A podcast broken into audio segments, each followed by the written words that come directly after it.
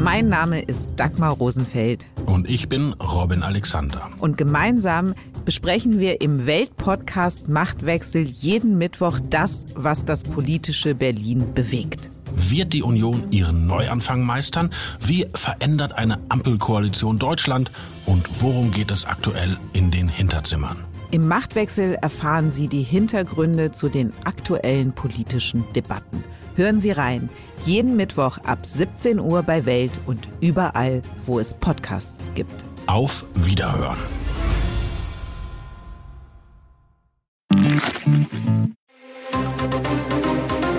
Das Bild News Update. Es ist Freitag, der 19. Januar und das sind die Bild meldungen Bewegender Abschied von Beckenbauer, sogar der Papst schickte Grüße an Franz. Turbo-Einbürgerung. Jetzt gibt's unseren deutschen Pass fix und als Zugabe. Ein Toter, zwei Verletzte, Schüsse auf Wertstoffhof in Hagen. Ein würdiger Abschied von unserem größten Fußballhelden. In der Münchner Allianz Arena verabschiedeten sich am Freitagnachmittag Weggefährte und Fans von Franz Beckenbauer. Rund 30.000 Trauernde hatten sich im Stadion der Bayern eingefunden. Für den emotionalen Höhepunkt sorgte Bayern Ehrenpräsident Uli Hoeneß. Er sprach über seinen Freund und einstigen Mitspieler, musste dabei mit den Tränen kämpfen. Hoeneß, Lieber Franz, jetzt bist du zwölf Tage tot. Um ehrlich zu sein, du fehlst mir. Ruhe in Frieden. Einem Frieden, den du leider in den letzten Jahren in der Form nicht genießen konntest, wie du ihn dir verdient hast. Vielen Dank.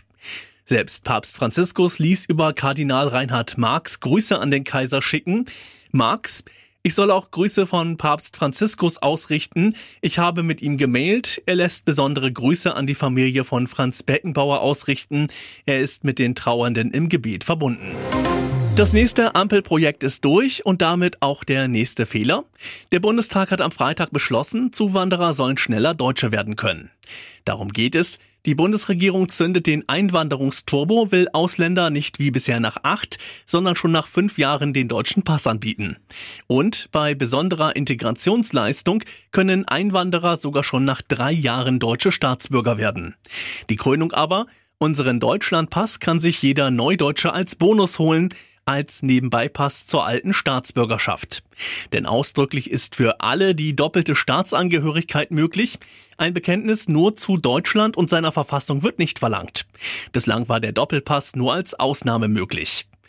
Auch wegen dieser Regeln stimmten zwei prominente Ampelabgeordnete dem Gesetz nicht zu.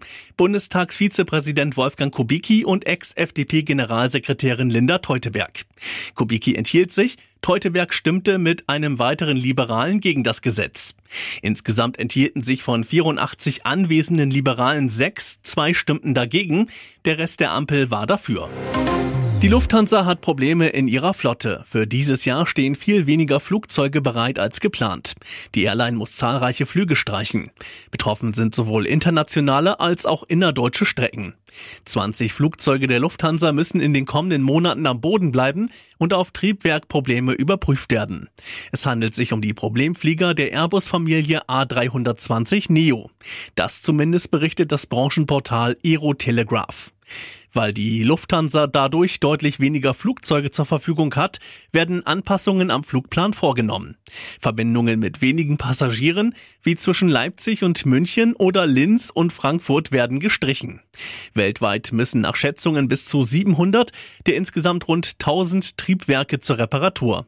Die Probleme entstehen, weil ein verwendetes Metallpulver teilweise verunreinigt ist. Dadurch können Partikel in die Rotorscheiben der Hochdruckturbinen geraten. Der Hersteller Pratt Whitney hatte den gefährlichen Fehler Ende Juli 2023 öffentlich gemacht.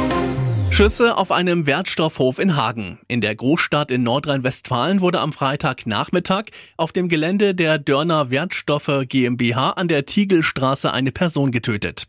Die Polizei ist mit einem Großaufgebot vor Ort. Nach Bildinformationen gibt es zudem zwei Schwerverletzte. Auch ein Rettungshubschrauber ist gelandet, Krankenwagen sind vor Ort und das Gebiet wurde großräumig abgesperrt. Eine verletzte Person wurde mit einem Rettungswagen abtransportiert. Nach kurzer Fahndung konnte der mutmaßliche Täter von Beamten festgenommen werden. Die Hintergründe der furchtbaren Bluttat sind noch unklar.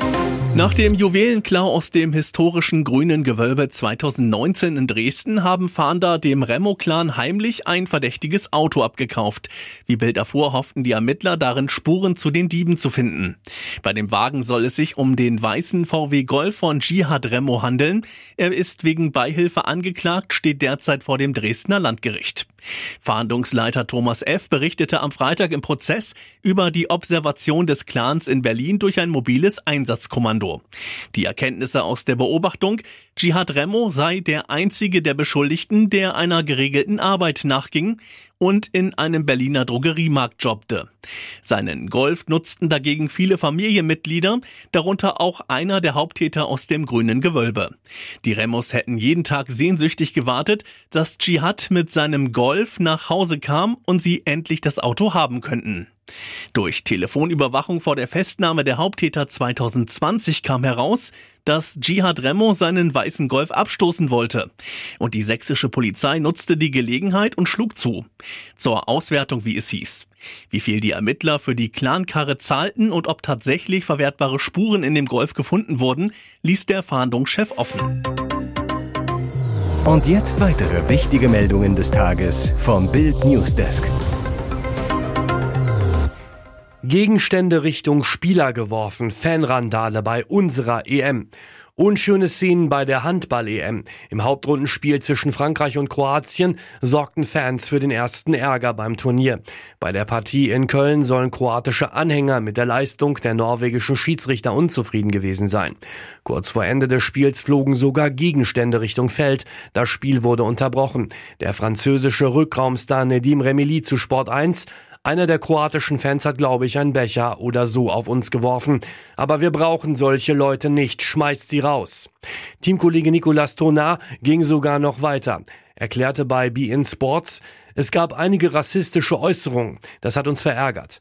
Das Spiel selbst sorgte für schönere Szenen. Immer wieder ging ein Team knapp in Führung. Am Ende schnappte sich der Olympiasieger den Dramasieg. Vor allem Nikola Karabatic glänzte beim 34 zu 32 Sieg mal wieder. Deutschland hatte sich gestern gegen Island knapp mit 26 zu 24 durchgesetzt. Schon in zwei Wochen Lila Becker macht alle Filialen dicht. Jetzt ist es endgültig aus. Die insolvente Backkette Lila Becker muss nun auch ihre noch verbliebenen 160 Filialen dicht machen. Betroffen sind damit Standorte in Mecklenburg-Vorpommern, Brandenburg, Berlin und Schleswig-Holstein. Gleiches gelte für den Logistikbereich, die Verwaltung und die Produktion in Pasewalk, teilte das Unternehmen in Neubrandenburg mit. Rund 900 Mitarbeiterinnen und Mitarbeiter müssen daher zum 1. Februar entlassen werden hieß es weiter. Die Mitarbeiter der Unser Heimatbäcker GmbH wurden am Morgen bei einer Online-Konferenz vom Insolvenzverwalter Christian Graf Brockdorf über die Schließungen informiert. Zuvor hatte der Radiosender Ostseewelle berichtet, Hintergrund der Entscheidung sei, dass auch das letzte Angebot des einzig verbliebenen Interessenten in dieser Woche von den Banken auch aus formellen Gründen abgelehnt worden sei. Die Finanzierer sind deshalb nicht weiter bereit, Verluste aus dem laufenden Geschäftsbetrieb zu tragen. Ohne eine solche Zusage der Banken können und dürfen wir den Betrieb aber nicht fortführen, sagte der Insolvenzverwalter. Im Oktober 2023 hatte die Backkette ein Insolvenzverfahren in Eigenverwaltung beantragt. Zum 1. Januar war das Insolvenzverfahren eröffnet worden. Ihr hört das Bild News Update mit weiteren Meldungen des Tages. Wieder Rekordwert bei Krankheitsausfällen im Job. 64,5 Prozent aller Beschäftigten waren 2023 mindestens einmal krankgeschrieben. Schon das zweite Jahr in Folge bleiben die Krankschreibungen auf sehr hohem Niveau. 2023 fehlten Angestellte im Schnitt ganze 20 Tage bei der Arbeit, wie die Krankenkasse DAK Gesundheit herausfand. Der Krankenstand erreichte wieder die Rekordhöhe von 5,5 Prozent, genau wie im Jahr 2022. Das bedeutet, an jedem Tag des vergangenen Jahres waren im Schnitt 55 von 1000 Beschäftigten krankgeschrieben. Atemwegserkrankungen wie Erkältungen, Bronchitis und Grippe haben im vergangenen Jahr zu vielen Krankheitsausfällen geführt, berichtet die DRK. Doch auch psychische Erkrankungen sind angestiegen. Zum Beispiel Depressionen waren ebenfalls ein Grund für viele Fehltage. 323 je 100 Versicherte. Für die Analyse wurden Daten von 2,4 Millionen erwerbstätigen DRK-Versicherten in Deutschland ausgewertet. Besonders betroffen die Altenpflege mit 7,4 Prozent und Kita-Beschäftigte mit 7,0 Prozent. Dagegen hatten Informatiker und Kommunikationstechniker mit 3,7 Prozent den niedrigsten Krankenstand. Alle Abahachi-Fans aufgepasst. Nach 24 Jahren Pause soll eine Fortsetzung des Schuh des Manitus in die Kinos kommen. Mit seiner Winnetou-Parodie landete Michael Bulli Herbig 2001 einen Mega-Erfolg an den Kinokassen. Fast 12 Millionen Zuschauer strömten an die Kassen. Der Streifen wurde sofort zum Kultfilm. Jetzt die erlösende Nachricht für alle Bulli-Fans. 2025 bringen Bully und Konstantin Film die Fortsetzung mit Abahachi, Ranger und Co. auf die Leinwand, das Kanu des Manitou. Das wird zum Brüllen komisch. Nicht nur der Titel ist nah am ersten Teil, auch führt Bully wieder Regie. Das Drehbuch stammt von Herbig und seinen Co-Stars Christian Tramitz und Rick Cavanian. Der Titel der Fortsetzung verspricht, sich an den ersten Film eng anzuschließen. Die Dreharbeiten sollen noch in diesem Jahr beginnen. Wer von den Kultcharakteren wieder zurückkommt und auf wen Neues man sich freuen darf, wird in den kommenden Monaten bekannt gegeben. Noch vor zwei Jahren hatte Bully im Rahmen der Winnetou-Debatte gesagt, dass er den Schuh des Manitou nicht mehr so drehen würde. Die Comedy-Polizei ist so streng geworden, das nimmt einem ein bisschen die Unschuld und die Freiheit, sagte der Kultkomiker damals. Bleibt zu hoffen, dass Bully sich wieder alle Freiheit nimmt. Hier ist das Bild News Update. Und das ist heute auch noch hörenswert. Bundestag muss noch zustimmen. Ampelhaushalt steht auf Kosten der Energiepreise. Das wochenlange Gezanke um den Haushalt hat ein Ende. Am Donnerstagabend einigte sich der Haushaltsausschuss des Bundestags auf einen Etat für 2024. Der Haushalt sieht Ausgaben in Höhe von 476,8 Milliarden Euro vor. Geplant ist eine Neuverschuldung von 39,03 Milliarden Euro. Die Schuldenbremse soll eingehalten werden. Vorausgegangen waren den Verhandlungen harte Sparauflagen durch das Urteil des Bundesverfassungsgerichts im November. Das hatte Teile des ursprünglichen Haushalts für unzulässig erklärt, sodass neu verhandelt werden musste. Teils mit kräftigen Spareinschnitten. Dazu gehören unter anderem die schrittweisen Kürzungen beim Agrardiesel für landwirtschaftliche Betriebe, Mittel für Entwicklungshilfe und humanitäre Hilfe sowie Klimaschutzprojekte. Der Haushalt sieht zudem vor, die Ticketsteuer für Passagierflüge zu erhöhen und den CO2-Preis auf Heizöl, Gas und Sprit zu steigern.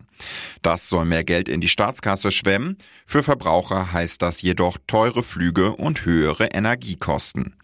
Bundestag und Bundesrat müssen dem Haushalt Anfang Februar noch endgültig absegnen.